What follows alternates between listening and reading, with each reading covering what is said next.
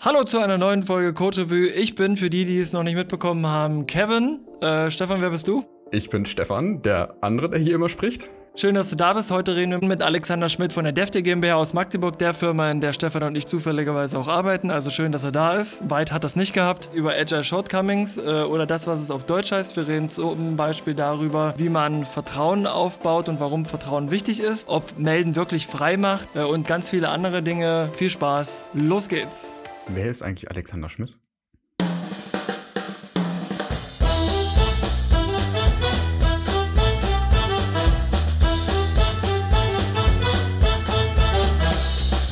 Hallo Kevin. Hallo Stefan. Na, wie gut hast du die letzte Folge verarbeitet? Ähm, gefühlt äh, noch gar nicht. Das war ja gefühlt erst fünf Minuten her. Das haben wir doch gerade eben erst gemacht. Nein, also wir, wir sind, wir sind äh, deutlich früher dran als sonst. Das ist gut, dass wir vielleicht mal ein bisschen nicht hinterherhängen. Finde ich auch gut. Ähm, du hast ja das letzte Thema äh, am besten von uns beiden durchstiegen. Du bist ja hier der DevOps-Engineer. Ähm, ich muss sagen, dass, dass da greife ich jetzt so ein bisschen vor, ähm, weil die Retro ist ja erst in der nächsten Folge. Aber es gibt eine Sache, die ich an diesem Podcast schätze, die ich in der Planung nicht auf dem Schirm hatte. Und das ist, dass ich nicht nur von unseren Gästen und von dir total viel mitnehme, ähm, vor allem von dir, sondern auch ähm, durch die regelmäßige Vorbereitung auf die Folgen ähm, schlaue ich mich hier so dermaßen auf, dass dieser Podcast tatsächlich äh, mannigfaltig positive Auswirkungen äh, auf mich hat. Wie geht's dir? da geht's mir ganz ähnlich. Also allein die Tatsache, sich irgendwie unser Thema nochmal zu durchdenken äh, und einmal hin und her zu rollen, hat durchaus Mehrwert. Und Spaß macht's auch noch. So, apropos Mehrwert und Spaß, worüber reden wir heute? Äh, wir haben heute unseren lang erwarteten und häufig angekündigten Gast, den einen Alexander Schmidt. Hallo. Hallo Alex. Ja, grüßt euch. Schön hier zu sein übrigens. Danke für die Schön, Einladung. Dass du Ja, da bist. sch äh, schön, dass, schön, dass du da bist, Alex. Ähm, da du ja alle Folgen kennst ähm, und wir nicht müde werden, das vorauszusetzen, äh, die Frage vorneweg, ähm, wo, bist, wo bist du zum Kindergarten gegangen und wo kommst du her und was machst du eigentlich beruflich? Also ich bin in Magdeburg zum Kindergarten gegangen. Ähm, Wirklich? ja, tatsächlich. Ähm, äh, ganz, ganz klassisch. Der Kindergarten und meine spätere Schule und alles und die Krippe waren alle in einer Straße. Man hat sich quasi die Straße hochgearbeitet. Das war ähm, schön zu sehen. Da konnte man den Erfolg noch ablesen an der Stelle, wo man in die Tür gegangen ist. Ähm, ja, be äh, beruflich ansonsten, also ich äh, arbeite bei der DEFTIR. Gab das nicht immer einen Sound, wenn wir das gesagt haben? Nee, nee, Oder du arbeitest in der Firma. Der Firma. äh, ja, The Deer quasi, da arbeite ich. Ähm, bin dort äh, verantwortlich für, das, für den gesamten technischen Geschäftsbereich, äh, was bedeutet, dass ich viel mit äh, den Kollegen da sitze, über Architekturen rede, letztendlich dann äh, auch die Entscheidung treffe, falls es mal zweifelhaft ist. Ähm, und äh, versuche abzusehen, wo wir uns hinbewegen. Jetzt nicht nur technologisch, sondern auch äh, Vorgehensmodelle, ähnliches. Also viel von dem, was ihr auch in dieser Serie schon besprochen habt. Äh, darum kümmere ich mich. Ähm, unter anderem in dem Unternehmen. Und mein Werdegang ist so krumm, dass ich nicht weiß, äh, ob ich hier alles erzählen soll. Nee, musst du Weil gar wir nicht. Haben, ja, wir haben nicht so viel Zeit, deswegen. Also es ist nicht geheim oder so. Habe keine ähm, Schussverletzungen oder so davongetragen, alles gut. Mental. Aber ich weiß nicht, was ihr wissen wollt. Nee, gar nichts eigentlich. Nur das, was du erzählen möchtest. Ah ja. Äh, Da wir, haben, bin ja- ich. wir haben ja auch, wir haben auch irgendwann mal festge festgelegt, Stefan und ich, außerhalb äh, der Ohren unserer Zuhörer, dass wir hier keinen Podcast machen, um irgendwelchen Leuten äh, Süßigkeiten ins Gesäß zu Mhm. bewegen. Und deswegen, du redest, worüber du reden möchtest, und dann geht's direkt straight forward. Was ich vielleicht sagen kann, äh, was so vielleicht interessant ist, auch für die Zuhörer, dass ich selber mal äh, im Angestellten, im, im sagen wir mal, Konzernangestelltenverhältnis war, was ja was Besonderes ist. Jetzt natürlich dann in der Firma äh, in einem kleineren Umfeld tätig bin, ähm, was auch Gründe hat. Also äh, damit man vielleicht das besser einschätzen kann, äh, ich ähm, kam im Konzernumfeld zum Beispiel nicht so gut zurecht, wie ich das jetzt in meinem Umfeld tue. Das ist vielleicht wichtig. Warum ist das wichtig? Na, weil das äh, vielleicht, wenn ich nachher meine, äh, meine Meinung kundtue zu Dingen, äh, über die wir heute reden, äh, vielleicht nochmal ganz äh, hilfreich ist für die Zuhörer, um einschätzen zu können, okay, wo kommt denn der Typ her? Aus welcher gedanklichen Ecke? Sehr gut. Dann äh, hm. gucke ich jetzt Stefan an und äh, frage ihn, äh, ob er das Thema der heutigen Folge mal kurz anreißen möchte. Das möchte ich unheimlich gerne. Ähm, ja, wir haben tatsächlich relativ lange überlegt, worüber wir denn mit dem einen Alexander Schmidt reden können. Ähm, und hatten mannigfaltige Ideen. Äh, aber letzten Endes haben wir uns dann darauf geeinigt, dass es doch mal ganz interessant wäre, nachdem wir hier jetzt äh, über Wochen hinweg äh, die agile Methodik huldigen und das äh, zum, zum, äh, zur einzigen Wahrheit und dem tollsten überhaupt äh, erklärt haben, haben wir das? dass wir vielleicht mal aus erster Hand hören können, wo geht's kaputt? Wo funktioniert es nicht und wo ist es nicht so toll, wie wir hier vielleicht tun? Mhm. Na, ja. äh, genau, äh, und das ist, äh, das ist, glaube ich, auch super wichtig. Und ich habe ja auch im letzten Post zur CICD-Folge geschrieben, dass wir ein ausgewogener Podcast sind. Grundsätzlich finde ich es schwierig, wenn man solche Dinge sagen muss und sie nicht implizit sind. Hm. Ähm, aber, aber ja, glaube ich auch, dass es wichtig ist, dass wir hier mal darüber reden, ähm, was, äh, was an welchen Stellen schief geht, anstatt es äh, hirnlos abzufeiern. Ähm, deswegen dachte ich, und da könnt ihr jetzt, weil wir ja total agil sind. Ich warte noch. ich gucke Stefan an und alle, die, äh, das, das, wir haben jetzt schon Insider mittlerweile. Dachte ich, wir, wir, wir fassen mal zusammen, was wir unter Scrum oder Agile verstehen. Also äh, Events, ähm, ähm, äh, Artefakte, bla bla bla. Was, was, verstehen, mhm. wir, was verstehen wir unter, unter Scrum und Agile? Machen wir, wir können ein bisschen Buzzword-Bingo machen oder Bullshit-Bingo. Ähm, ich überlasse euch da das Feld. Mhm. Stefan, los. Fang mal an, Stefan. Ähm, ich erinnere mich leider nicht mehr so gut, aber wir hatten ja ein Interview mit äh, Matze, Matthias Eiserloh. Ähm, der hatte das irgendwie ziemlich gut prägnant zusammengefasst, dass es irgendwie in der Essenz darum geht, ähm, zu lernen und das irgendwie häufig und gezielt zu tun. Dafür also einfach immer wieder drauf gucken, äh, was, was da passiert ist, was wir tun, äh, und was eigentlich notwendig ist und das immer wieder hinterfragen. Mhm. Okay. Äh, was noch? Wovon, Für mich, wo, wovon reden wir noch? Soll ich auch was sagen oder warte ich, bis ihr Nö. Also, Alex, ich sag auch was. Ich weiß nicht, ob du die letzte Folge gehört hast, aber äh, 2021 schneide ich nicht mehr. Also mhm. du kannst. Alles gut. Ähm, ja, ich, ich würde vielleicht eine Facette mit reinbringen wollen, die da lautet: ähm, Wir tun nicht mehr so, als würden wir das Endergebnis 100%ig kennen, wenn wir anfangen um das mal so rum auszudrücken. Was witzigerweise auch ähm, eines der Hauptprobleme ist, äh, zumindest ist das ein Ergebnis meiner Recherche, wo so äh, im, in der Community, im Netz, ähm, die, die Shortcomings ähm, verortet sind.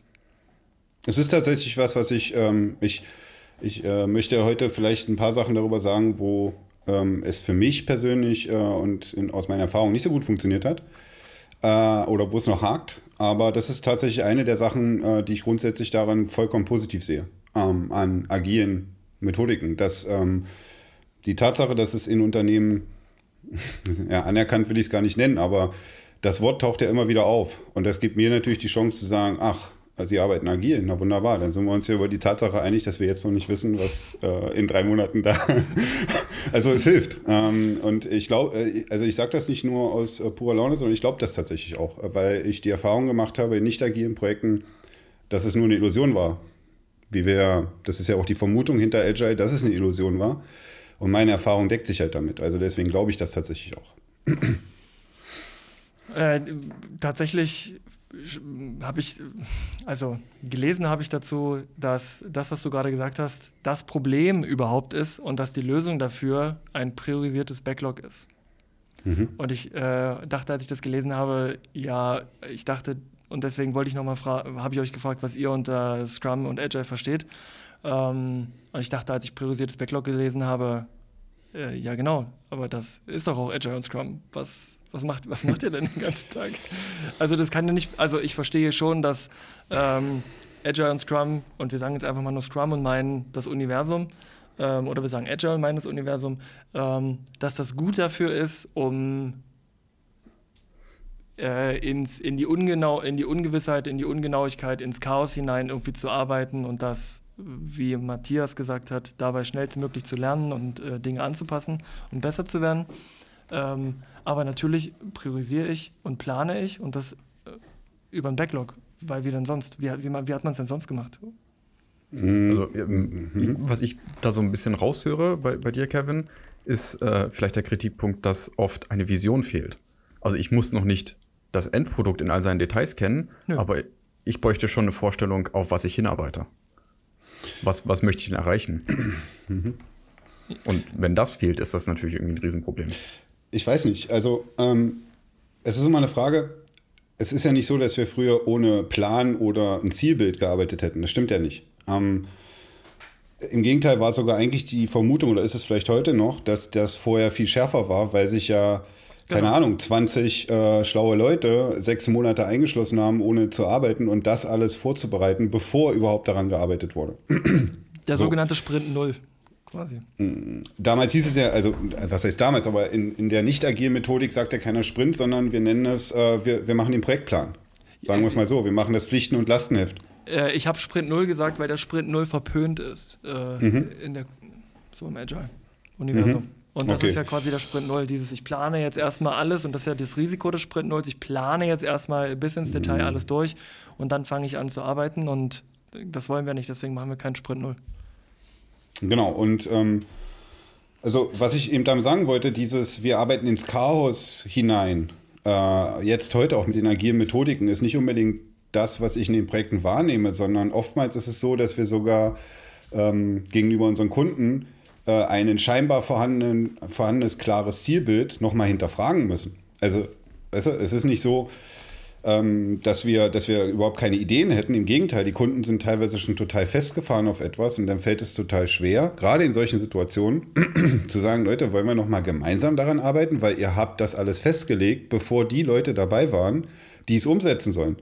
Ähm, und den, oft ist den Kunden nicht bewusst, dass sie sich damit einen Bärendienst erwiesen haben, ähm, weil agil ja unter anderem auch bedeutet, wir sind ja noch bei der Sammlung, was agil ist, ja. äh, dass nicht irgendein Bereich fröhlich was vor sich hin denkt und dann irgendwann dieses Throw a Pick over the Wall macht, also irgendein fertiges Arbeitspaket rüberwirft und irgendwer entwickelt das schon. Sondern die Idee ist ja schon, wenn ich es richtig verstanden habe, dass die Entwickler grundsätzlich in dem Prozess involviert sind und was weiß ich, Entwickler jetzt mal als in Anführungsstrichen gesprochen. Also nicht nur Coder, sondern alle, die irgendwie ein Value zu diesem Produkt beitragen können. Mhm, okay, alles klar. Also ähm, das ist auch nochmal wichtig. Unter Scrum verstehen wir das, was ihr gesagt habt. Es gibt also irgendwie auch Developer äh, in Scrum, die nicht zwingend Entwickler sein müssen. Stefan findet das doof. Ähm, er, ich ich finde es schwierig, dann noch die anderen Rollen korrekt zu benennen, aber nennen wir ruhig alle Developer. Sie heißen, naja, 2021 mhm. heißen sie tatsächlich auch wieder alle Developer. Das ist äh, Rückwärtsrolle. Bin ich sicher, ähm, ob wir damit ausreichen halt. Aber es ist ein weiterer Punkt. Ähm, können wir später vielleicht nochmal drüber reden. Genau, also ich will nur so ein bisschen zusammenfassen. Also es mhm. gibt ein Dev-Team, es gibt äh, andere Rollen wie den Product Owner, es gibt einen Scrum Master, wir haben Events wie äh, Review-Termine, Retros, Plannings, Refinements. Ähm, wir arbeiten mit einem Backlog, einem Product Backlog, einem Sprint Backlog. Es gibt Sprints äh, selbst äh, oder Iterations. Ähm, das, das, sind, ähm, das sind jetzt die, die, so die die grundlegenden Eckpfeiler, ähm, glaube ich, jetzt in dem, in dem ganzen Konzept und dann natürlich auch die, die, die, die weicheren äh, Vorgehensweisen, ähm, Dailies und sowas habe ich noch vergessen. Ähm, aber das, was ihr sagt, nämlich, dass man versucht, so viel wie möglich zu lernen und ähm, äh, sich klar macht, dass man das Ergebnis noch gar nicht kennt, wenn man anfängt und das positiv besetzt ist, dass das Scheitern positiv besetzt ist und so weiter und so fort.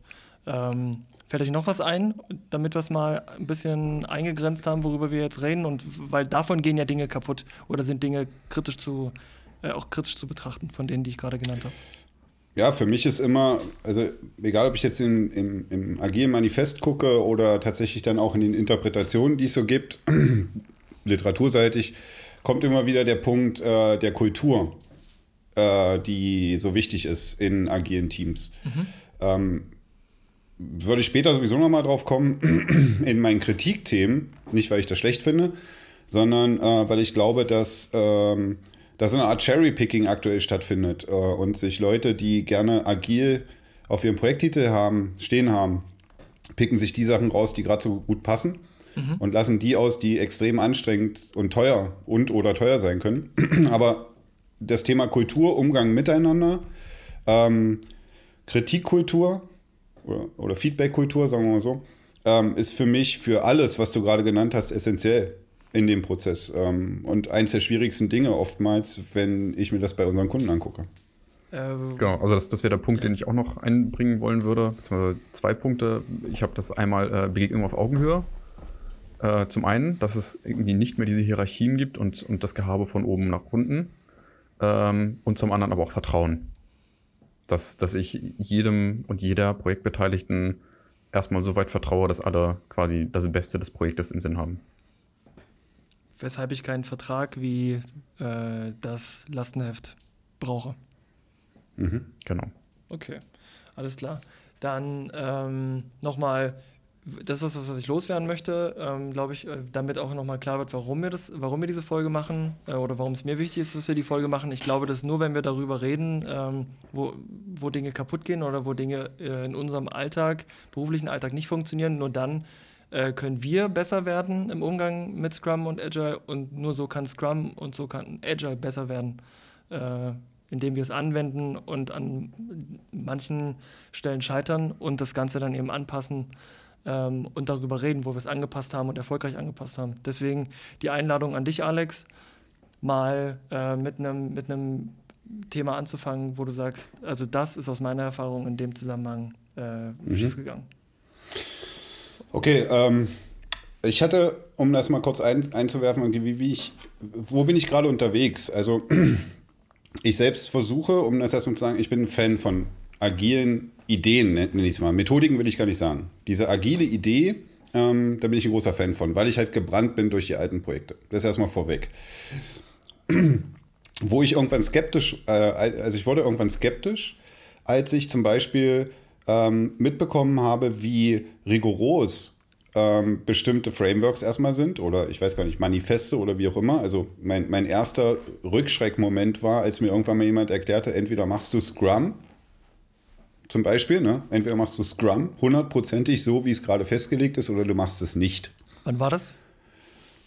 Lass das sieben, acht Jahre her sein, als ich das mal gehört habe. Und ähm, daraufhin habe ich festgestellt, dass ähm, wenn ich diese Aussage isoliert nehme und meine ganzen Kundensituationen damals wie heute betrachte, stelle ich fest, okay, dann mache ich kein Scrum. Und stelle mir gleichzeitig die Frage, wie um Himmels Willen macht irgendwer Scrum, wenn ich mal davon ausgehe, dass meine Kunden nicht grundsätzlich ganz anders sind vom Mindset her als der durchschnittliche Kunde. Und ich habe inzwischen halt, ähm, glaube ich, einen recht guten ähm, eine recht gute Menge an Beispielprojekten und an Referenzen, sodass ich mir also auch ein Bild machen kann, nicht nur an von einem oder zwei Kunden oder so, sondern da sind diverse Situationen. Sowohl was die Größe, als auch die Branche, als auch das Alter der Beteiligten. Nimm, was du willst, das äh, ist inzwischen echt breit aufgestellt. Und habe also gesagt, okay, für mich persönlich funktioniert das nicht. Ähm, und habe darüber nachgedacht, was genau funktioniert jetzt daran nicht? Und ähm, das führte dazu, dass ich auch in meiner, äh, äh, in der Firma, äh, aber auch mit Leuten, die um uns rum sind und mit denen wir halt reden können, ein paar davon sind ja auch inzwischen hier bei dem Podcast gewesen, immer wieder nicht müde werde, diese Diskussion anzuregen, weil es mich wirklich interessiert. Ähm, okay, und ich habe ein paar Thesen und ein paar Erfahrungen. Und eine davon ist die, ich habe letztens äh, wieder mal angefangen, äh, das Buch, ähm, ihr kennt es vielleicht, The Unicorn Project. ähm, Im Prinzip diesen Nachfolger vom Phoenix Project, das ähm, relativ bekannt ist, ähm, zu lesen. Ja. Ähm, ich weiß nicht, sollte man noch mal sagen, was das ist? Äh, oder kam das hier schon mal? Ich bin gar nicht sicher. Ja, über das Phoenix Project haben wir, glaube ich, schon häufiger geredet. Mhm. Äh, auch mhm. über das DevOps Handbook, das ja auch mhm. in diese Ecke gehört. Genau. Ähm, Unicorn Project ist jetzt, wenn ich das richtig beieinander habe, ähm, das gleiche Setting wie das mhm. Phoenix Project, nur genau. diesmal aus Entwicklersicht und nicht aus äh, genau. Ops.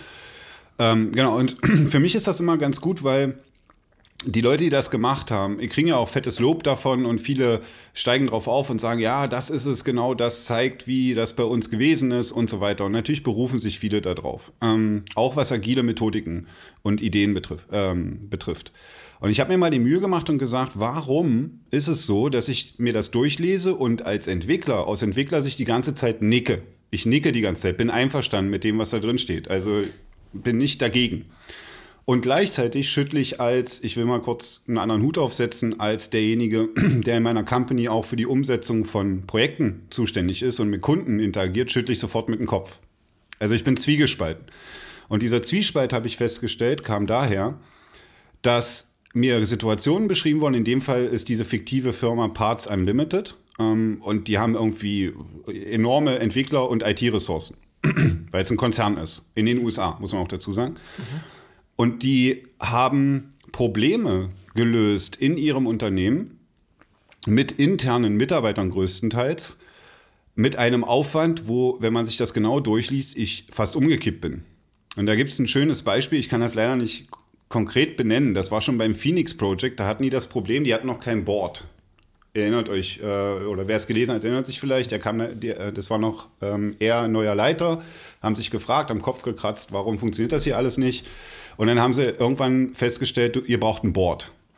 Und weil sie das nicht hatten, haben die in einer Wochenendaktion, das ist in dem Buch beschrieben, haben die alle ihre Tasks gesammelt und da irgendwie an eine riesige Wand gebracht.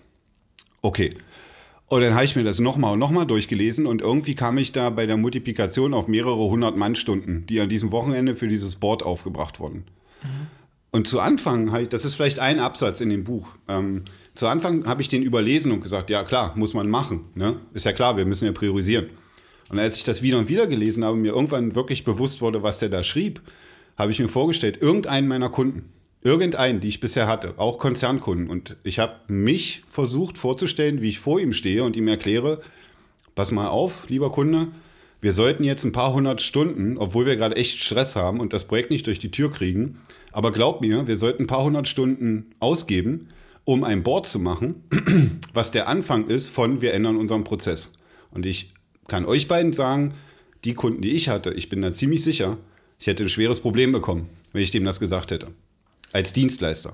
Aber wo, aber wo wart ihr denn im Prozess, dass das nötig gewesen wäre? Also habt ihr, wart ihr schon auf einer, auf einer agilen Road oder hättet ihr ähm, agil umstellen müssen? Also an welcher Stelle hm. wart ihr denn?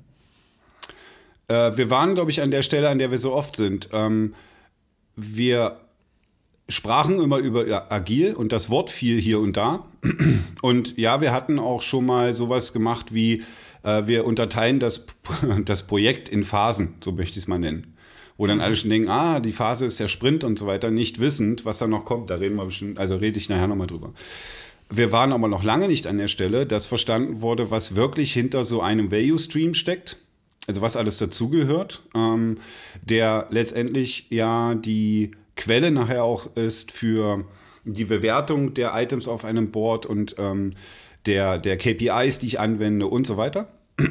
Das bedeutet, der Kunde war noch bereit zu sagen, ja, wir haben Kärtchen und ja, ich habe verstanden, die Entwickler bewegen die irgendwie nach rechts und ja, ich habe auch verstanden, ich kann mir das angucken. Ähm, und wenn viele rechts sind, ist das gut für mich. Und bis da ist er mir gefolgt. Aber die nächste Ebene, wenn es zum Beispiel darum ging, Schätzungen vorzunehmen, was sich ja auch geändert hat über die Zeit, wie man schätzt und so weiter, und dieser mm, ernsthafte Charakter reinkam, um zu sagen, können wir aus den Quotienten von Effort und Business Value irgendwas ableiten. Damals war das äh, noch so. Da verließ es den Kunden. Da hat er gesagt, naja, wir dürfen jetzt hier nicht überziehen. Ich habe ja auch nur eine Stunde noch Zeit, dann muss ich ja ins Vertriebsmeeting. Weißt du, wie ich meine? Also die Prioritäten mhm. mhm. äh, haben sich dann ganz klar gezeigt, weil er sagte, kommt Jungs, gebt mal ein bisschen Gas, weil ähm, wir wollen ja hier eigentlich auch nur Software machen. Mhm. Ja, ist ja jetzt hier keine Raketenwissenschaft also das widersprach äh, dem, dem Ansatz und hat mir deutlich gezeigt, okay, die Wertigkeit, die ein IT-Projekt oftmals ein Unternehmen hat, ist nicht das gleiche wie zum Beispiel ein FE-Projekt, um eine neue Anlage zu generieren oder einen Grundstücksneubau zu planen. Die sagen ja auch nicht zum. Hm? Ja. Was glaubst du, wo kommt das her? Ähm, ja. Ich habe eine, äh, eine These, kann ich nicht belegen, aber ähm, mein Eindruck ist immer der, äh, die Kunden haben einen Satz noch nicht wirklich verinnerlicht. Den habe ich irgendwo mal gehört. Ich weiß gar nicht mehr wo, fand ich aber gut. Und der Satz lautet im Prinzip: Es gibt nur noch IT-Unternehmen. Mhm. Ab einer bestimmten Größenordnung. Ich rede jetzt nicht von drei, drei Mitarbeiter-Malergeschäft oder so, ist schon klar. DevOps aber, Genau. Äh, ist das da, ja? Mhm, Stand ja. das da? Mhm. Genau, kann sogar sein. Okay, es gibt nur ein IT-Unternehmen. Das ist ein Satz, wo ich sage, jupp, den kann ich gehen, weil wir wirklich in jedem Bereich reinkommen mit der IT. Auch mit dem Development, was ja nicht äh, die ganze IT ist. Okay. Trotzdem wird IT an verschiedenen Bereichen meiner Meinung nach oft nur als notwendiges Übel gesehen. Als Kosten. Es, als Kosten, nicht als Investition und vor allen Dingen als etwas, was die Leute, die über das Geld verwalten, oft gar nicht richtig verstehen. Ich es glaube, wir, wir beide, Kevin, hatten uns vor ein paar Wochen äh, auch mal unterhalten, dass wir teilweise den Eindruck bekommen, als äh, wäre, wäre die IT oder die, die äh, Entwicklungsabteilung in so einer Art äh, Erpresserrolle, die die ganze Firma in der Hand hat und zu irgendwas zwingt, was sie eigentlich gar nicht will. Mhm. Was vielleicht auch irgendwann mal Gründe hatte und persönliche Erfahrung, weil irgendwelche Gott-Admins da noch äh, vor 20 Jahren in Erinnerung geblieben sind. Ähm, keine Ahnung, die gesagt haben, zahl mir mehr oder ich sperre die Server. Ich weiß nicht, ob es das wirklich jemals gab, aber die Geschichten gab es. Es gibt auch Entwickler, ähm, die in Kellern sitzen. Also gibt es das bestimmt ja. auch. Klar. Äh, Fakt ist aber, ich habe da ja immer so bildliche Vergleiche, dass ich sage, niemand würde glaube äh, ich, auf die Idee kommen, mit einem Architekten, einem Bauarchitekten, ähm, so umzugehen, wie mit einem Softwarearchitekten teilweise umgegangen wird. Weil eine These, die ich habe, der Bauarchitekt erzeugt etwas, was ich am Ende des Tages anfassen kann. Das ist gewaltig, das ist groß, das sieht komplex aus und jeder versteht, ich könnte es selber nicht tun. Okay? Mhm.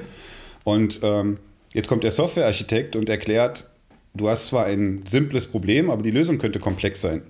Wegen Security. Hm? Ähm, aber jetzt drehen wir das Ganze mal um, weil was ich auch gehört habe, äh, ist, äh, da kommt jetzt wieder die Softwareentwicklungsbude. Ähm, die machen wieder irgendeinen Kram, den ich sowieso nicht verstehe. Dementsprechend können die natürlich Rechnungen schreiben, wie sie wollen. Ähm, mhm. Das finde ich jetzt auch scheiße. Deswegen äh, genau, und schon, und schon hast du die super Überleitung, die jetzt noch nicht an der Zeit war, aber ist egal, hast es halt gemacht, zum nächsten Kritikpunkt. Äh, in den agilen ähm, Büchern und so weiter steht auch ein weiterer Satz drin, nämlich, dass die Macher davon ausgehen, dass wir mit erwachsenen Leuten, äh, dass wir von erwachsenen Leuten ausgehen, die äh, ein gewisses Grundvertrauen untereinander haben. Bei allem, was da drin steht. Das heißt, ähm, ich glaube nicht, dass die Macher davon ausgehen, dass man als jemand, der eine agile Methodik lebt, das Ganze auch noch verkaufen soll vorher und klar machen soll, du kannst uns vertrauen. Sondern das ist eine Grundbedingung, dass das da ist. Und das ist für mich wieder der Punkt, da wollte ich eigentlich gleich auf hinaus, aber ich bin mal wieder irgendwie falsch abgebogen. Der Punkt ist der, als ich dann, ich wollte ja über das ähm, Unicorn Project eigentlich erzählen. Ja, mach, mach doch einfach weiter. Wir, wir ja, mache ich doch. Ach so. Ich leite ja nur über, damit das flüssig ist. Du leitest, du leitest immer hin und her, da weiß man gar nicht, äh, wo man jetzt gerade ist. Ja, äh, du wirst sehen, hinterher macht es viel mehr Sinn. Das ist, das ist jetzt nur, weil du mittendrin steckst. Beim Anhören wird es besser. Ich schneide es einfach zurück. ähm, ich habe mir mal angeguckt, was die für Beispielprojekte ähm, benannt haben, zum Beispiel ein DevOps Handbook, ne? weil das ist ja die Basis für das Unicorn äh, Buch. Und habe mir mal diese Samples angeguckt und dann festgestellt, dass da irgendwie ein Riesenanteil von ähm, Fortune 500 Unternehmen da ist äh, Teil, und, und, davon wiederum ein riesiger Anteil von Digital Native äh, Unternehmen, also die selber digitale Produkte bauen. Mhm. Äh, zum Beispiel Netflix wird äh, öfter mal genannt. Nehmen wir mal das. Das ist für mich so ein, das meine ich mit digitale Produkte. Ähm, und da ist völlig klar, dass bis hoch zur Entscheidungsebene in diesem Konzern ist Software in seinen Ausprägungen und IT, Systeme, Cloud, nicht Cloud und so weiter hat einen riesigen Stellenwert, weil es sofort ähm, auf das Geschäft einzahlt, wenn ich mich da falsch entscheide. Ähm, und natürlich sind die sehr viel eher bereit, darüber zu reden, weil es ist das Gleiche, als würde ich mit einem Anlagenbauer über seine Maschinen reden. Und das interessiert den, das hat eine hohe Prio oder die Gebäude, in denen es stattfindet oder was auch immer. Und das ich in meiner Realität arbeite aber meine Kunden, so rum gesagt, sind oft keine digitalen Unternehmen, die also selber digitale Produkte bauen, weil die haben ja eigene Entwickler. Deswegen sind die ja nicht mein Kunde in, in, an der ersten Stelle. Ähm, und, und das endet darin, dass ich dieses ganze Thema, warum arbeiten wir so, ähm, äh, was sind die Vorteile, äh, du musst uns vertrauen, äh, wir können dir den Preis noch nicht nennen und so weiter, was da so alles kommt. Jedes Mal, wenn ein Kunde mich neu kennenlernt, eigentlich von vorne mehr oder weniger nochmal erkläre. Entweder dem Entscheider oder Leuten, die mit mir zusammen ein Projekt arbeiten sollen oder wie auch immer. Aber das ist noch gar nicht angekommen. Das ist einer meiner Kritikpunkte. Aber äh, also glaubst du, das ist ein Problem von Software oder davon, dass das agile Methodik noch nicht so weit verbreitet und verstanden hm. ist? Ähm, also ich glaube nicht, dass es ein Problem von Software ist. Äh, Software ist zufälligerweise etwas, was ähm, durch, ehrlich gesagt, durch die Dev-Jungs getrieben, weil die verstehen das Konzept, warum das gut ist und warum es äh, bestimmte Dinge erleichtert. Und deswegen äh, gibt es, glaube ich, einen hohen Anteil agiler Projekte, die sich um Software kümmern. Nicht, weil das nur für Software funktioniert, Agilität. Ich glaube, es funktioniert an vielen Bereichen.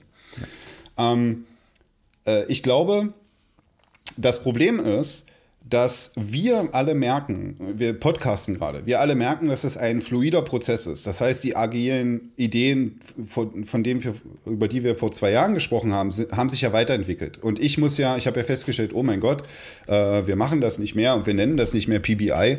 Wann ist das denn passiert? Okay.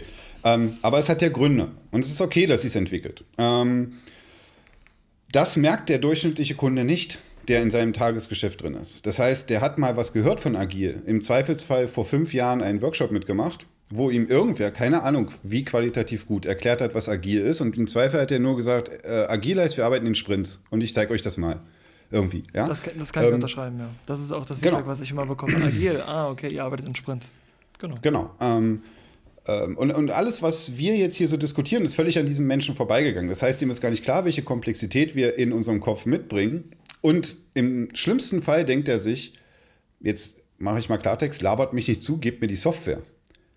Ähm, ihr seid mein Dienstleister und das ist ähm, mein größter Kritikpunkt, mein allergrößter, ist die Rolle, die ich ähm, im Unternehmen habe. Das heißt, ich bin jemand, das ist mein Kunde.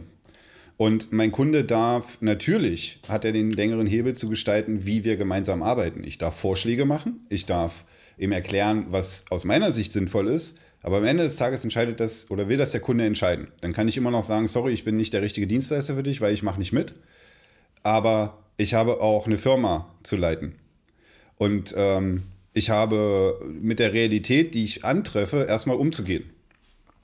Ähm, was die Folge davon ist, für mich, ich bin, glaube ich, in keinem agilen Manifest findet man das, was ich tue. In meiner Realität. Das heißt, ähm, ich bemühe mich sehr, äh, darauf einzugehen, aber äh, die Realitäten in, im Projektalltag treffen mich so hart, dass ich jedes Mal wieder Kompromisse machen muss. Und wer mich kennt, weiß, ich bin kein großer Freund von Kompromissen. Aber, aber glaubst, ähm, du, glaubst du, dass das Manifest geschrieben wurde als Ausrufezeichen oder als Einladung, agil zu arbeiten? Ich glaube eher als Einladung. Ähm, tatsächlich kommt ein bisschen drauf an. Beim, bei Scrum bin ich, wie gesagt, ein bisschen gebrannt. Das fühlt sich wie ein Ausrufezeichen an. Beim agilen Manifest nicht, weil es bleibt auch an gewissen Stellen so vage, dass man es mit Leben füllen kann. Okay? Glaube ich. Also wenn, wir, äh, wenn du ich, sagst Scrum, meinst du den Scrum Guide. Also der ist für dich, das ist für dich mhm, schon eine, genau. eine, Handlungsempfehlung. Aber steht nicht genau. in der Einleitung des Scrum Guides, dass es das nicht ist? Nö. Steht, Nein. steht in einem Scrum Guide nicht, nicht explizit in der Einleitung, dass es nur eine Empfehlung ist oder nur ein, also ich bin mir fast sicher, dass es da steht. Das mag sein. Ich kenne aber die Leute nicht, die den geschrieben haben. Ich kenne aber die Leute, die, wie sage ich das jetzt, die gerufen werden, wenn es darum geht, wie macht man das richtig. Und die, die ich kennengelernt habe, waren sehr rigoros. Das äh, ist aber nicht sehr repräsentativ. Mhm. Das hat mich persönlich einfach abgeschreckt, ähm, weil ich zwei oder drei kennengelernt habe, die mir alle mehr oder weniger das Gleiche gesagt haben: entweder mach Scrum oder du lässt es, aber mach nicht dein eigenes Scrum. Und das fand ich nicht so gut. Aber kann Zerrbild sein, gebe ich zu. Ähm, das ist nicht mein Kritikpunkt. Mein Kritikpunkt ist daran, dass ich glaube, dass die Manifeste geschrieben wurden mit einer company-internen IT im Mindset. Das glaube ich wurde getan. Und was ausgeblendet wurde, ist, dass es, äh, eine, äh, dass es zu Konflikten kommt mit dieser Idee, wenn es darum geht, dass jemand dafür Rechnungen stellt, agil für jemand anderen zu arbeiten. Und ich glaube, darüber hat sich niemand ausreichend Gedanken gemacht, über dieses Problem. Ich weiß halt nicht, inwieweit es Aufgabe eines Dokumentes ist, das, äh, das zu lösen, oder ob es dir einfach einen Werkzeugkoffer gibt und sagt, mach das Beste daraus. Also so habe so hab mhm. ich es für mich immer verstanden. Ich war aber auch noch nicht oft genug in Situationen, in denen es hieß, äh, aber im Scrum Guide steht es doch so und so. Also ich hatte mhm. tatsächlich vor einiger Zeit hier in der Firma ähm, mal ein Telefoninterview. Ähm, und in, wer mein Xing-Profil kennt oder mein LinkedIn-Profil kennt, Stefan, jetzt muss es wieder verlinken, ähm, genau wie in der ersten Folge, äh, der weiß, dass da steht äh, Product Owner und Teamlead. Und ich wurde gefragt, wie das zusammenpasst, weil ähm, der Product Owner kann doch nicht Teamlead sein, weil die stehen sich doch in Scrum gegenüber. Und ich dachte nur, oh mein Gott, oh mein Gott, oh mein Gott, oh mein Gott. Äh, also mit uns beiden wird es auf jeden Fall nichts. Weil, weil ich mhm. sofort gemerkt habe, da nimmt das jemand wortwörtlich und hat noch, noch nicht verstanden. Und für mich ist es nur ein noch nicht äh, verstanden, mhm. dass die Welt da draußen eine andere ist und dass wir nicht nur diese ein, äh, ein Produkt Softwareunternehmen haben, die für sich selbst von Anfang an im Geschäftsmodell verankert ähm, Cloud, Software und so weiter und so fort haben. Mhm. Ich, mach mal konkreter. Ähm, meinen gefühlten Widerspruch zwischen Wunsch und Realität. Ähm, ich habe ja gesagt, und deswegen habe ich es in der Einleitung gesagt, dass ich Konzerngeschäft mal erlebt habe. Und was ich da mitgenommen habe, ist, wenn intern ein Projekt aufgesetzt wurde und noch nicht mal agil, sondern einfach nur so, es sollte ein Projekt gemacht werden, welcher Größe auch immer, dann äh, gab es eine Verantwortung für das Projekt, natürlich gab es ein Budget und es gab einen gewissen Durchgriff, den dieses Team hatte oder auch nicht hatte gegenüber den beteiligten Fachbereichen. Und als Teil der Company kann ich diesen Durchgriff leben, kann ihn eskalieren, wenn er, wenn er plötzlich anfängt, marode zu werden, kann also hm, quasi den Finger heben und sagen zu irgendeiner vorgesetzten Stelle, das läuft hier nicht, die arbeiten mir nicht zu, was auch immer. Was eben so passiert. Die priorisieren das nicht richtig. Okay, jetzt gehe ich raus aus dieser Situation in meine heutige Situation und ich bin Dienstleister für einen Kunden. Ich habe keine Möglichkeit, ohne, sage ich mal, aus meiner Dienstleisterrolle komplett abzuweichen, zum Beispiel bei ich nenne es mal Fehlverhalten, ich weiß, das ist ein hartes Wort. also zum Beispiel, es kommt niemand zum, äh, zum Week, äh, zum, nicht mal zum Weekly, sondern es kommt niemand zur Retro. Es ist einfach keiner da. Die sagen eine Stunde vorher ab, weil es gibt einen wichtigen internen Termin. Was genau, und das kriege ich nicht zu greifen, heißt das für mich als jemand, der agile Dienstleistungen anbietet, noch nicht mal für den Prozess. Mir geht es nicht darum, dass ich sage, oh mein Gott, wir haben keine Retro gemacht, dann verschieben wir die halt, ja, schon klar. Also wir bleiben flexibel. Aber was zum Beispiel, wenn an dem dreiwöchigen Rhythmus, so wie es bei uns ist, zum Beispiel auch die Rechnungsstellung hängt, die wiederum aber nur erfolgen soll, wenn der Kunde es abnimmt. Was er nicht tun kann, wenn er nicht an dem Meeting teilnimmt, was bedeutet, ich verschiebe meine Rechnung nach hinten, bis wir irgendwann ein Meeting haben. Also nur mal um ein Beispiel zu nennen. Mhm. Äh, in meiner Dienstleisterrolle muss ich damit umgehen dieses Problem stellt sich für jemanden, der aus einer internen Unternehmensbrille herausdenkt, sei es Digital Native oder sei es äh, auch ein anderer großer Konzern, der halt intern ähm, eine IT sich leistet. Das Problem habe ich dabei nicht. Dieses eine zumindest mal. Mhm. nee, das, ist, äh, das hast du nicht. Das stimmt. Mm. Also es ist halt, äh, ist halt schwierig. Stefan, hast du dazu noch einen Gedanken? Ansonsten äußere ich gleich meinen nächsten. Ich lade dich aber mal ein. Ja, ähm, es, es, ist tatsächlich nicht einfach. Also ich war vor längerer Zeit mal auf, auf einem äh, Workshop, ähm, so grob im Umfeld von Scrum. Ähm, und da kam dann immer wieder zur Sprache, ja, aber dem Kunden muss doch klar sein, dass er damit sein eigenes Projekt sabotiert. Mhm. Das habe ich auch schon mal gehört, ja. Mhm. So, ähm, also e egal mal wie, ob, ob äh, besagter Kunde dann irgendwie äh, sich Leute einstellt und das als ein internes Projekt macht oder ob er es auslagert äh, oder wie auch immer dieses Projekt umgesetzt werden soll, der Aufwand dafür muss in irgendeiner Form gegangen werden. man ich könnte sogar argumentieren, ich kann jetzt entweder äh, den Aufwand vorab gehen und eine riesen Planungsphase machen oder ich kann den Aufwand stückeln und äh, in, in, einem agilen Format, während das Projekt läuft, immer wieder gehen, die, die, diesen, diesen äh, Planungs-Overhead. Äh, also auf jeden Fall muss der irgendwo gegangen werden. Und deswegen sollte doch eigentlich Common Sense sein, dass, ähm, dass das in irgendeiner Form so oder so stattfinden muss. Und wenn es nicht stattfindet, fährt das Projekt gegen die Wand. Mhm. Ich bin auf dieses Telefonat, äh, da würde ich gerne mal dabei sein. Also bitte nicht bei meinen Kunden, ich würde da gern Gast sein. Aber das Telefonat, das da ungefähr so läuft wie, nehmen wir mal an, der telefoniert doch mit mir, Herr Schmidt, äh, das Projekt ist nicht fertig geworden. Und ich sage, Herr X, Ihre Leute waren nicht beim Meeting. Und er sagte, Herr Schmidt, Sie haben aber abgerechnet. Und dann sage ich, Herr X, wir haben ja auch gearbeitet. Das war ja der Deal. Ähm, ja, aber ich habe ja nichts für mein Geld bekommen, sagt er dann. Und dann sage ich, aber es muss Ihnen noch klar gewesen sein, dass Sie damit Ihr eigenes Projekt sabotieren. Und dann lege ich auf. So, und, und, jetzt bin ich mal gespannt. Also meine Fantasie reicht nicht ganz aus, um mir klarzumachen, was dann passiert. Höre ich dann als nächstes vom Anwalt überhaupt noch was vom Kunden? Ich habe keine Ahnung. Aber so redest du nicht mit deinem Kunden, das will ich damit sagen. Absolut, ja. Ja, weil das, da schwingt für mich so ein bisschen so ein Vorwurf mit nach der Wiese. Also sag mal, seid ihr noch ganz dicht? Ihr habt es doch selber versaut. Und das kann, das, so würde ich mit einem Kunden, ich persönlich, nicht reden. Mhm. So, und äh, jetzt in die Realität. Wie, wie, wie läuft es dann tatsächlich in einem Projekt ab? Mhm. Es ist ja kein Geheimnis, dass wir alle in der gleichen Company arbeiten. Ähm, mhm. der, der, Standard ist ja für uns, also für mich, bin ja nun erst seit zweieinhalb Jahren hier, ähm, dass wir, wie du auch, glaube ich, schon gesagt hast, dass wir Botschafter der agilen Vorgehensweise sind dass das am Anfang vielleicht mhm. sogar noch ein bisschen belächelt wird oder Menschen dabei sind, die sagen, habe ich schon mal von gehört, das ist das mit den Sprints, finde ich gut, das machen wir. Ähm, und Kunden mhm. Step by Step besser werden. Wir leben damit, dass am Anfang Meetings, wie zum Beispiel Retros, geschwänzt werden. Wir leben damit, ähm, dass Backlogs nicht gepflegt werden, sie von uns gepflegt werden und dann immer wieder nachgehakt wird, ob das Backlog, äh, ob mal draufgeschaut werden kann, damit es abgenommen wird und so weiter und so fort. Das ist ja die, das ist ja die Realität. Äh, ja. Aber die, die Frage ist ja, ist das der Standard? Ist man, ist man als agiles, ist man als agiles Softwareentwicklungsunternehmen automatisch auch immer Botschafter oder haben wir in Anführungszeichen nur die falschen bzw. richtigen äh, Kunden?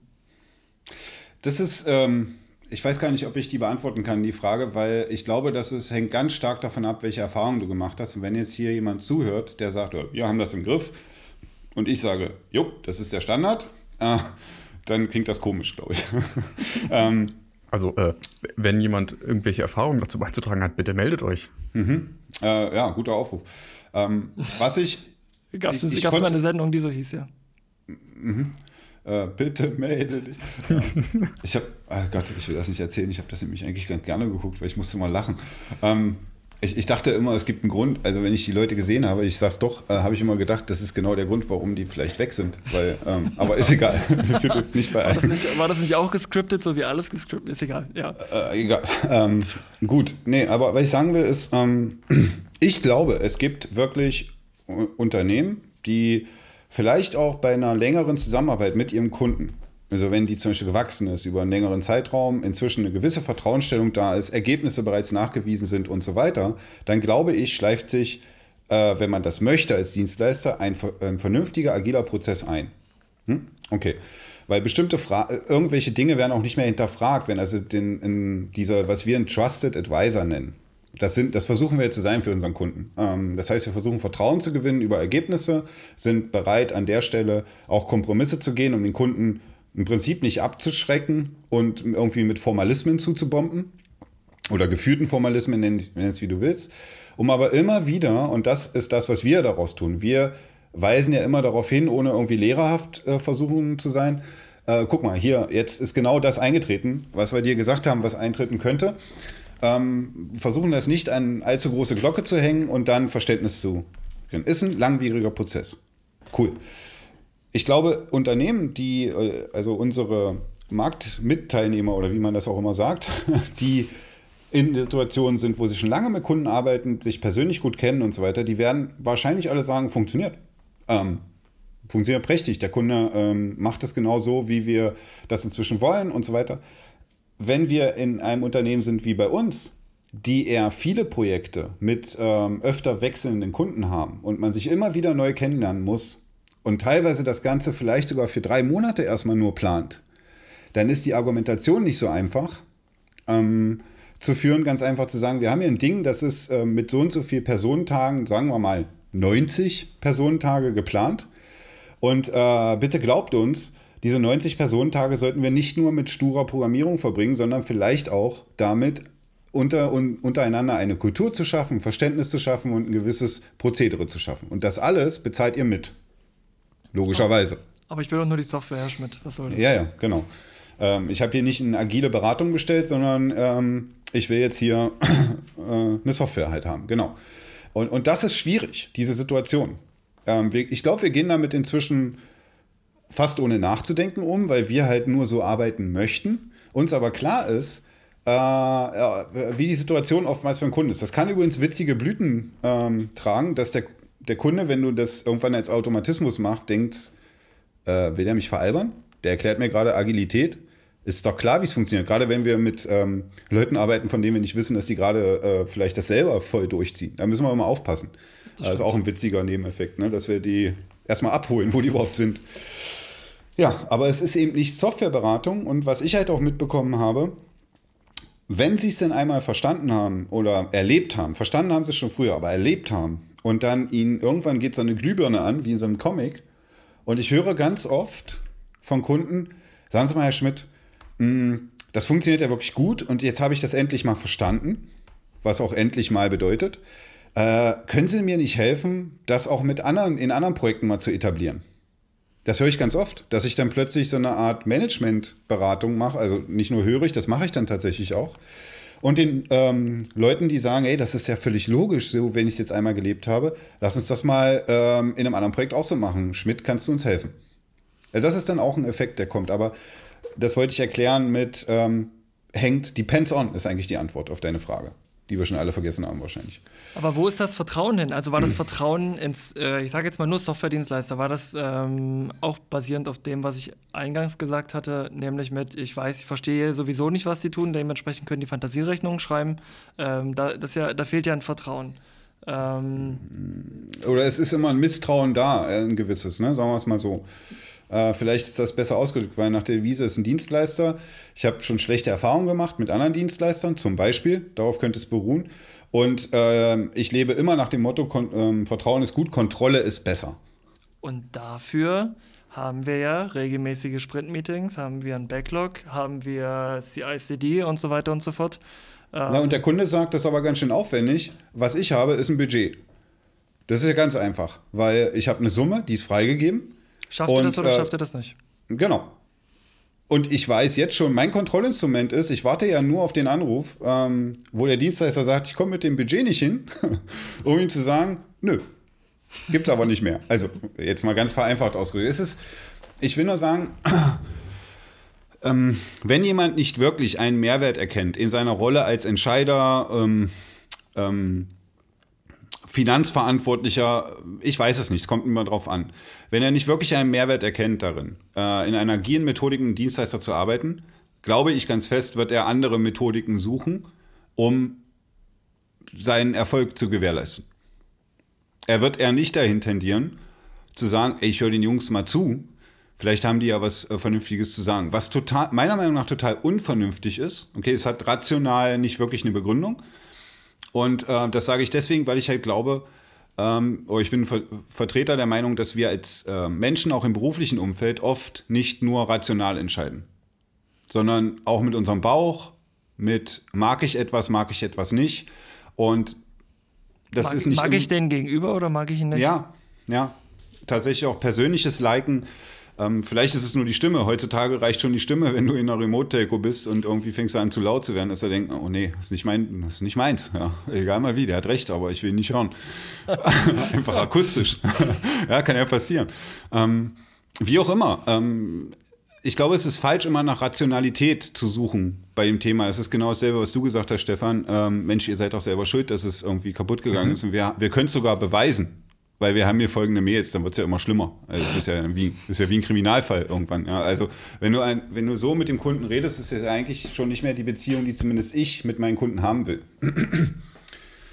ja, und, und, und alles gut und ich glaube, das sind alles Dinge, die weiß man als IT-Verantwortlicher auch. Ich glaube, meine Message ist immer wieder, Leute, ich glaube, wenn jemand dort unsicher ist, so wie ich, und gefühlt schwimmt, und sich dann irgendwie nicht wiederfindet in Manifesten, Blogs oder was auch immer mit diesem Themenbereich, dann liegt es vielleicht schlicht und ergreifend daran, dass das keiner so richtig im Fokus hat. Ähm, und, und darauf Antworten hat. Aber gibt es im Scrum Guide oder äh, in der Theorie Mittel und Werkzeuge, um genau solchen Kunden ähm, oder Entscheidern diese Sorge zu nehmen und das Vertrauen zu schenken? Ich, jetzt dumme ich mich runter, sorry Stefan. Hm. Ich, ich, hab, ich glaube ja, weil. Ich, ich glaube ähm, nämlich auch. Ja, was wir, was wir ja auch immer wieder nicht müde werden zu sagen, und daran glaube ich auch, das ist ja kein Verkaufsargument oder so, sondern ähm, es ist ja so, dass agile Methodiken endlich mal auch Messbarkeit äh, in unsere äh, Vorgehensweise bringen, weil wir halt Metriken haben, die sich daraus ableiten lassen. Ähm, früher war immer dieses klassische Beispiel Velocity und ach, was weiß ich. Also die ganzen, die ganzen Themen, die ja auch definiert waren, um zu sagen, hey, hieran kannst du dich orientieren. Erstmal auch als PO zum Beispiel, um zu gucken äh, intern, ob dein Team performt, beispielsweise. Man, das man, sind Dinge. Hm? Also das sind, ich wollte nur sagen, genau das ist der Punkt, nämlich dass, äh, nicht der Punkt, aber du wolltest auf Outcome versus Output-Driven hinaus und dass mhm. Agile die Entwickler mal eine Zeit lang, so sagt man zumindest, kaputt gemacht hat, weil alles ja. nur noch Output-Driven war. Genau. genau. Schön. Genau. Lines of Code zählen. Ja, genau. Was, genau. was auch immer. Genau. Äh, ähm, ja. was, was, ich, was ich nur meine ist, ja, gibt es. Ähm, aber auch das erfordert, weil du verstehst diese Metrik nicht, wenn du dich nicht wenigstens ansatzweise ähm, damit befasst. Und meine Aussage ist, du musst das wollen. Ähm, als jemand auf Kundenseite, der gerade aligned ist auf das Thema, die machen jetzt gleich Software für mich und jetzt komme ich aus der Ecke und sage, oh, übrigens, ähm, wir haben da einen ganz eigenen Prozess, ja, nur so am Rande. Und äh, das erfordert von dir übrigens auch die Bereitstellung von Kapazitäten. Du musst dich das, damit auseinandersetzen wollen oder solltest das zumindest. Und übrigens, hey, so stellen wir unsere Rechnung und so berechnen wir unseren Erfolg und, und so weiter. Und das, äh, das setzt man gerne voraus, weil alle sich hinstellen, nicht alle ist auch falsch, aber viele sich hinstellen und so tun, als würden die Kunden nur darauf warten, dass wir endlich mit sowas kommen und quasi alle sagen, endlich, und ihr könnt es sogar, ah, ihr seid unsere Leute, kommt mal her. Und dann gibt es Gruppenkuscheln. Und das ist ja nicht der Fall, sondern äh, wir sind heute noch dabei, Themen, die ich vor zehn Jahren in Büchern gelesen habe, den Leuten noch zu erklären. Kein Vorwurf an die Kunden, äh, versteht mich nicht falsch, weil die könnten das selber wahrscheinlich über mich sagen, wenn es um irgendwelche Details ihrer Prozesse geht. Mhm, wahrscheinlich. Ich habe was Spannendes äh, gelesen in dem Zusammenhang und das ist eigentlich, äh, wie ich finde, ein super Argument für eine agile Vorgehensweise und auch ein Vertrauensbilder, nämlich Checks and Balances. Ähm, das kennt man mhm. eigentlich aus der Politik. Mhm. Politik, Geschichte. genau. Äh, aus, äh, in den USA wird das ja relativ häufig auch ähm, genutzt. ähm, durch Senat und Kongress und äh, so weiter und so fort. Aber ähm, genau das ist ja das, was wir durch die vielen äh, Werkzeuge hier, hier auch haben, was wir durch die vielen Meetings haben, durch die Sprints haben, nämlich diese Checks und Balances. Du siehst, mhm. was abgearbeitet wurde, es wird getestet, die ICD ist hoffentlich ein Bestandteil der agilen Vorgehensweise, technisch gesprochen. Das heißt, du kannst dich eigentlich als Dienstleister nicht aus mit einem schlechten Ergebnis aus der Affäre ziehen, weil es viel, viel, viel, viel schneller auffällt.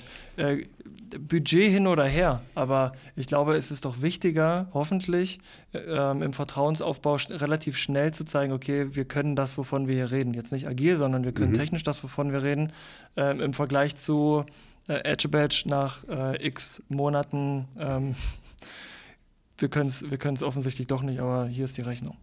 Mhm. Genau, also wir, wir, sind, wir sind häufiger schon mal über äh, die, die Begrifflichkeit des blinden Vertrauens gestolpert weil agil ja genau das gerade nicht ist eigentlich. Also mhm. wir, wir reden viel über, über die Kultur und dass gegenseitiges Vertrauen herrschen muss, mhm. aber in unserer Rolle als Dienstleister mit der agilen Methodik sind wir eigentlich in, insofern, äh, ich sag mal, entgegenkommend, als ja. dass wir halt gerade alles transparent machen. Wir machen mhm. uns quasi komplett nackig und tun nicht einfach so, als würden wir irgendeinen Prozess, den der Kunde annimmt, so umsetzen, obwohl es eigentlich ganz anders ist. So, und dann, genau, ihr habt, äh, äh, ich nicke die ganze Zeit, ne? Ihr habt, ähm, ich glaube, ihr habt recht. Ähm, was wir außer Acht lassen, ist wieder das Emotionale, nicht das Rationale hier zu betrachten. Und zwar, äh, was heißt denn das jetzt konkret für jemanden, der entscheiden muss, ob er die Rechnung für die Firma freigibt oder nicht? Was heißt das? Wenn wir ihm das sagen, würde es in letzter Konsequenz bedeuten, er müsste sich rational betrachtet einfach nur hinsetzen oder von uns auch erklären lassen, äh, was wir da an Metriken ihm geben. Das alles ist fern seiner Alltagsrealität. Er ist, er ist vielleicht nicht mal im Projekt involviert, sondern er ist verantwortlich, eine Rechnung freizugeben und sieht nicht ein, warum er es tun sollte, weil er einfach sagt, wo ist nicht Software? Und selbst wenn der Projektleiter, der völlig verstanden hat, warum wir nicht an der Stelle sind, in der, und wir haben noch Budget, es geht nur darum, den letzten Sprint abzurechnen. Und nehmen wir mal an, der sagt aber, ich sehe nichts. Leute, ihr habt mir gesagt, ihr liefert mir etwas, was ich bewerten kann. Zeigt mir mal, was ihr habt. Das ist doch dasselbe wie vor vier Wochen. Was ist passiert? Warum soll ich bezahlen? Und wenn ich dem jetzt sage, guck dir die Metriken an, dann sagt er, sag mal, Geht's noch? Ich habe BWL studiert, äh, bin spezialisiert auf Controlling. Ich gucke mir nicht deine Metriken an, nur weil du die gut findest. Jetzt mal ganz überspitzt dar dargestellt. Und noch viel weniger wird er von sich aus da reingucken und genussvoll, wie wir uns das immer so vorstellen, ne? genussvoll sagen, mein Gott, wie schön die Grafiken sind und wie viel ich da sehe. Guck mal, ich kann sogar reinklicken und habe einen Drilldown. Das wird nicht passieren. Es ist aber gefühlt das, was mir oftmals suggeriert wird, dass äh, zum Beispiel ne, diese Tools im Azure DevOps sind ja so gebaut, dass immer wieder gesagt wird, ey, das kann auch ein Nicht-Developer bedienen. Mit dem, mit dem Mindset, bei uns übrigens bei Microsoft machen das auch die Controller. Ja, nochmal, ihr seid eine Software-Company. Mein Glückwunsch zu dieser Komfortsituation. Äh, ein Maschinenbauer kriege ich nicht überzeugt, dass ein Controller erstmal sich einen Account besorgt bei der IT für Azure DevOps äh, und dann auch noch auf das Dashboard geht, was man erstmal bauen muss, was übrigens wieder Geld kostet, aber egal, ähm, um dann sich Insight zu holen über agile Metriken. Und da steht dann Velocity und er denkt sich, wie Geschwindigkeit. Was hat denn das damit zu tun? Weil er ja gar nicht in dem Prozess ist. Ich, ich kritisiere, dass wir nicht, dass die Ideen schlecht wären. Äh, Im Gegenteil, ich glaube, die Ideen sind gut und jemand hat echt viel Zeit und wissenschaftliche Arbeit investiert, um die Metriken zu entwickeln. Und danke dafür. Für uns intern super Sachen. Ja? Wir können das anwenden, können uns daran messen. In meiner Kundenbeziehung ist es schwierig, um es mal gelinde auszudrücken. Aber ist, ist das ein Problem der, der Begrifflichkeiten, der Sprache? Muss, muss das hm. einfach verständlicher gemacht werden? Hm. Oder, ähm, oder. Der Gewohnheit, glaube ich. Aber äh, die Theorie sagt ja an der Stelle dann, also aus mir spricht jetzt die Theorie und die sagt: Herzlichen Glückwunsch, du hast es nicht geschafft, die richtigen Leute am Tisch zu haben. Wenn er nämlich nur die Rechnung bekommt, und er, wir gehen jetzt mal davon aus, dass er jetzt nicht einfach nur irgendein, sorry, hirnloser Controller mhm. ist, der nur äh, Ja oder Nein sagt, ähm, mhm. sondern schon irgendwie sowas wie Head of und dann die Abteilung, die es betrifft, dann, dann sollte der doch mal mindestens ein, zweimal ähm, dabei gewesen sein, um Gefühl für dieses Projekt zu haben und auch zu verstehen, mhm. ähm, was, was da entwickelt wird und wie es entwickelt wird und mhm. äh, so weiter und so fort. Denkst du nicht? Na, aber als, als Abteilungsleiter ist er doch in seinem Tagesgeschäft oder sie äh, völlig eingebunden und hat gar keine Zeit, sich um dieses Projekt zu kümmern. Ich das glaube, der Abteilungsleiter ist gar nicht das Problem bei Alex. Ich glaube, bei Alex ist der, der Chef des Chefes des Chefes des Abteilungsleiters. Kann auch sein. Noch genau, kann Zeit. Auf, genau, kann auf einen, je nachdem, wie es organisiert ist. Ne? Manchmal ist der Abteilungs... Aber egal. Ja, und da bin ich aber, wenn ich jetzt, sorry, aber jetzt muss ich mich gerade selbst auch ein bisschen widerlegen.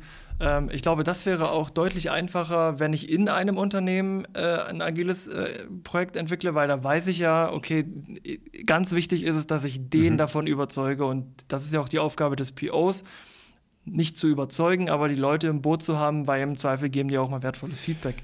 Aber na klar, als Dienstleister habe ich den Durchgriff nicht und das ist natürlich dann wiederum das Risiko, dass ich dann genau den komplett ver nicht vergessen habe. Ich kannte ihn einfach über die Projektdauer. 90 Tage ist nichts ne, bei Softwareentwicklung. Mhm. Ich kannte mhm. ihn einfach nicht und auf einmal fällt, er, fällt, mir genau das auf die Füße. Du hast recht, ja. Ähm, und, und weißt du, das, was ich an, ich persönlich an Konzernleben nicht mochte. Ich sage nicht, dass es schlecht ist, ich mochte es einfach nicht, nämlich das oftmals vorhandene hierarchische System in einem Konzern.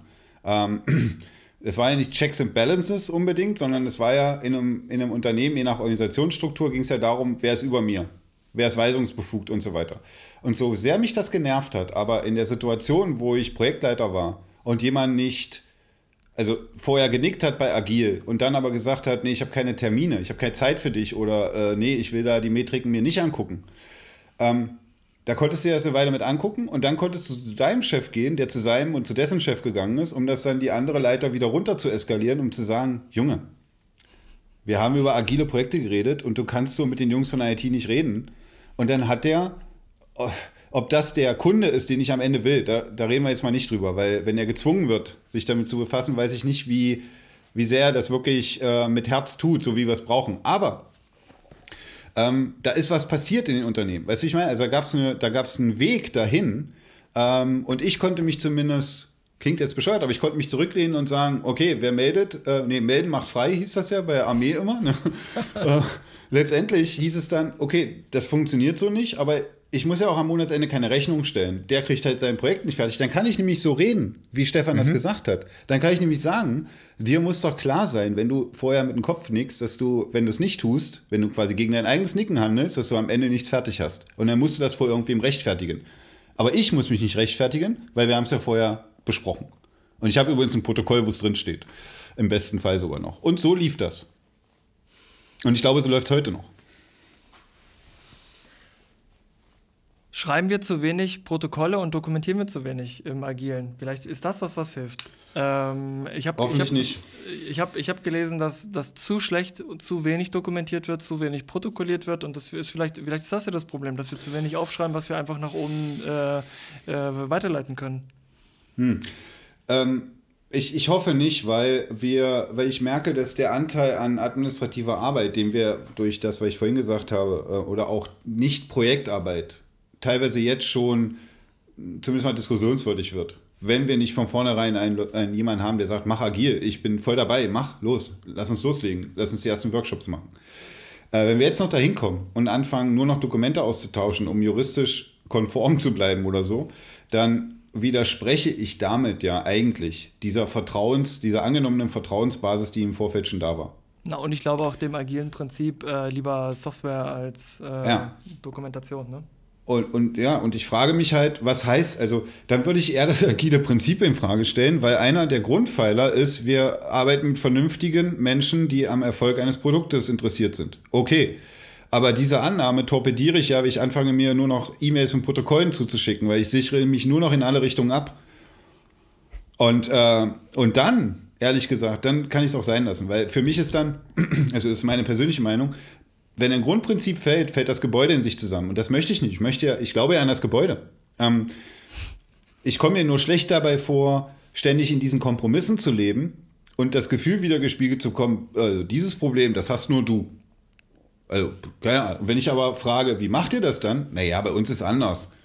Ähm, ne, wir sind irgendwie in der speziellen Konstellation und eigentlich haben wir übrigens nur einen Kunden oder so. Keine Ahnung. Das kommt dann am Ende raus. Ich denke mir, ja, okay, das ist nicht mein Benchmark. Ähm, kann sein, dass ich vielleicht, das möchte ich auch einschränkend sagen, vielleicht ist die Situation, in der ich bin, als Unternehmen, das oftmals Kundenwechsel hat, vielleicht ist die zu besonders. Ich kann das nicht sagen. Ähm, gibt es viele von unserer Sorte? Gibt es viele von unserer Sorte, die versuchen, auf dem qualitativen Niveau, wie wir das hier gerade tun, allein schon durch diesen Podcast, äh, auf diesem qualitativen Niveau Agilität irgendwie zu betreiben? Ich weiß es nicht. Ich kann es euch nicht sagen. Mir fehlt das Feedback. Also ich äh, überlege gerade, Stefan, äh, wen wir zu Gast hatten und wie viele Kunden die im Schnitt, sage ich jetzt mal, pro Jahr ähm, durchgewunken haben. Ich glaube, bei Matthias gibt es einen Großkunden. Im Wesentlichen, glaube ich auch, ja. Ähm, Christine hat logischerweise sich selbst als Kunden, als Leiter eines digitalen Produktes. Mhm. David? David hat im Wesentlichen auch, also die haben auch viele, nicht kleine, mittlere, wie auch immer man das nennen möchte, und einen sehr großen Kunden, das weiß ich. Ich weiß aber auch, dass ähm, bei der i2, weil ich ja da gearbeitet habe, aber auch aus Gesprächen mit Alex, äh, mit David, sorry, ähm, weiß ich, dass, dass sie auch überflüssiges streichen. Also ich habe, ich weiß, dass sie mittlerweile auch mal Dailies machen, aber ich weiß zum Beispiel, dass sie, dass sie solche Dinge gerne auch mal rauswerfen, um das Budget für die Entwicklung auch tatsächlich äh, tight zu halten und damit dann eben auch ähm, so wenig Budget wie möglich für Projekt Overhead äh, zu ver, ich sage jetzt mal in Anführungszeichen zu, zu verschwenden. Weißt du, das kann ja alles richtig sein. Und das funktioniert ja offensichtlich, weil die Leute ah, verdienen damit Geld und sogar, also es geht gut. Wir auch. Ähm, der Punkt ist, du hast vorhin ganz zu Anfang gesagt, so Agilität oder äh, eine Gemeinsamkeit bei agilen Dingen ist zum Beispiel diese priorisierte Arbeit, ne? Diese mhm. visualisierte, priorisierte Arbeit. Äh, lass es mich Board nennen. Backlog, wie auch immer. Ähm, wenn, wenn du anfängst als Dienstleister, dass das Backlog wie so oft bei dir hängt und die Developer das nutzen, du aber feststellst, das sind auch irgendwann die einzigen, die es noch nutzen. Wenn, wenn dieser Punkt erreicht ist, ist ja eine Facette von dem, was wir gerade besprechen, dann glaube ich, ist ein Punkt erreicht, wo man so weit weg ist von der agilen Grundidee, von dem Nutzen, den zum Beispiel das Board wirklich stiftet, weil es soll ja nicht nur den Developern helfen, es soll ja, wie du gesagt hast, Stefan, Transparenz schaffen Und es geht davon aus, dass wir mit Leuten arbeiten, die sich die auch einholen wollen. Ähm, oder, oder können. Genau. Da gibt es ja Folgekonzepte, die ich alle cool finde, wie was ich mal wieder gerne raushole, weil ich es so cool finde, das Campfire-Prinzip der baulichen Maßnahme, wo hängt das Board? Ne? Zum Beispiel an diesem zentralen Punkt, an dem sich alle wohlfühlen und in der Idealvorstellung, übrigens auch in meiner, kommen natürlich nicht nur Entwickler zusammen und tauschen sich aus, sondern da sind auch Leute äh, mit Krawatten ähm, und, und ähm, lassen einfach mal fünf gerade sein und reden mit den Jungs in ihrer Sprache. So, ich habe das auch schon erlebt. Es ist nicht so, dass das jetzt rein fiktiv ist. Ich finde das total klasse. Erlebe ich das regelmäßig? Nein. Also diese, diese Konsequenz ähm, und dieses Gefühl, was du hast, wenn du merkst, du guckst dir eine Gruppe von Leuten an, die unbewusst genau das tut, was ich glaube, was das agile, die agile Idee eigentlich bewirken will, nämlich auf Augenhöhe miteinander nicht über irgendwelche Dinge zu sprechen wie Geld oder irgendwas, sondern über ein Produkt, also über den Nutzen am Kunden. Aber ganz wichtig auf Augenhöhe. Dieser Effekt, der so cool und befriedigend ist, tritt für meine Begriffe viel, viel zu selten ein. Und alles, was ich heute gesagt habe, soll euch nur erklären, was ich glaube, woran das liegt. Das ist aber meine persönliche Wahrnehmung. Ähm, und ich bin da hochgradig unsicher. Und unzufrieden, ganz ehrlich gesagt. Nicht mit dem Agieren, mit der agilen Idee, sondern einfach, dass, ich's, dass ich noch nicht rausgefunden habe, wie ich das noch besser zu diesem Punkt bringen kann, wo alle, ohne es erklären zu können, ein, ein zufriedenes, glückliches sogar Gefühl in einem Projekt haben. Aber ich, aber ich verstehe einfach nicht, wie ich sagen kann, äh, wie ich für mich entscheiden kann, ich möchte agil arbeiten. Aber Dailies? Nee, sorry Leute, das, das, dafür habe ich, dafür mhm. hab ich keine Zeit, das, das macht keinen Sinn. Ähm, ins Board gucken, ach Leute, ja, müsste ich jetzt, aber ich muss noch E-Mails beantworten und ähm, äh, ihr macht das schon. Und außerdem habt ihr auch einen Projektleiter bei euch, ähm, muss ich jetzt nicht reingucken. Retros, ah, ganz schlecht, ganz schlecht, äh, weil es ist immer freitags, freitags, wisst ihr alle, Freitag um eins, komme ich nicht hinterher. Ja, ähm, ist dann, ich will nicht immer gleich mit Hypothesen um die Ecke kommen, weil meine Hypothesen mhm. immer so ein bisschen mhm. äh, abwertend sind. Ähm, aber wo, wo, kommt denn überhaupt der, der Wunsch her, agil zu arbeiten, wenn, wenn, wenn, sich, wenn sich dann aber am Ende für, für, für so wenig Zeit äh, genommen wird oder es glaub, einfach nicht, mhm. nicht, nicht von Dauer ist? Das ist, ja auch, das ist ja auch eine Beobachtung, dass es nicht, dass es nicht anhält. Das ist, an, ja. Ich habe eine hab ne Theorie dazu. Ähm, was wir wissen, und ich glaube, da sind sich viele im Markt einig. Da gibt es eine hohe ähm, Einigkeit drüber. Das, was wir vorgemacht haben, hat nicht funktioniert. Also super erfolgreich nicht funktioniert. Es, ist, es hat regelmäßig Time und Budget gesprengt. Und zwar in unfassbarem Ausmaß. Es hat Leute vornehmlich unglücklich hinterlassen, die daran beteiligt waren. Und dazu geführt, dass der Begriff, ähm, du bist jetzt übrigens im IT-Projekt, in vielen, vielen Köpfen das gleiche bedeutete wie Verbannung in die Sklaverei. Es war so eine Art Strafjob, in, in größere IT-Projekte zu kommen, weil es war unkalkulierbar. Und das ist noch nicht so lange her, möchte ich mich selber auch nochmal erinnern, was dabei rauskommt. Du hast ewig keine Ergebnisse vorzeigen können. Alles das, was diese agilen Ideen bekämpfen wollen an Effekten, war Realität. Also lass uns festhalten, ich glaube, es gibt einen großen Konsens darüber, das Alte war es nicht. Und Jetzt kommt die, ja. Du willst was sagen? Weil du sagst, weil du sagst, das alte war es nicht. Ähm, vielleicht ist Softwareentwicklung einfach was hochkomplexes und enorm kompliziertes und hm. aufwendiges. Und wie leicht wurde das früher ganz, ganz, ganz, ganz toll für diejenigen, die damit nichts zu tun haben wollten, in einem Lastenheft versteckt.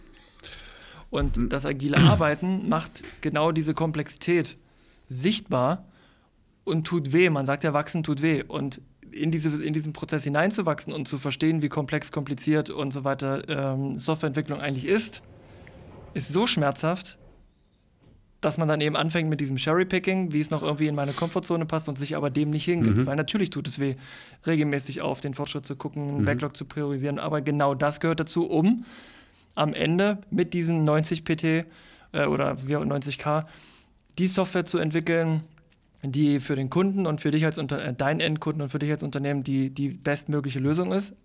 Mhm. Im Vergleich zu, ich setze mich damit nicht auseinander, schreibe einfach nur ein, ähm, ein Lastenheft und bin nach 90 Tagen, wenn der Dienstleister um die Ecke kommt, einfach nur sau unzufrieden und kann auf, die, kann auf den doofen Dienstleister schimpfen mhm. äh, und beantrage dann nochmal irgendwie 20 PT und am Ende sind alle zufrieden.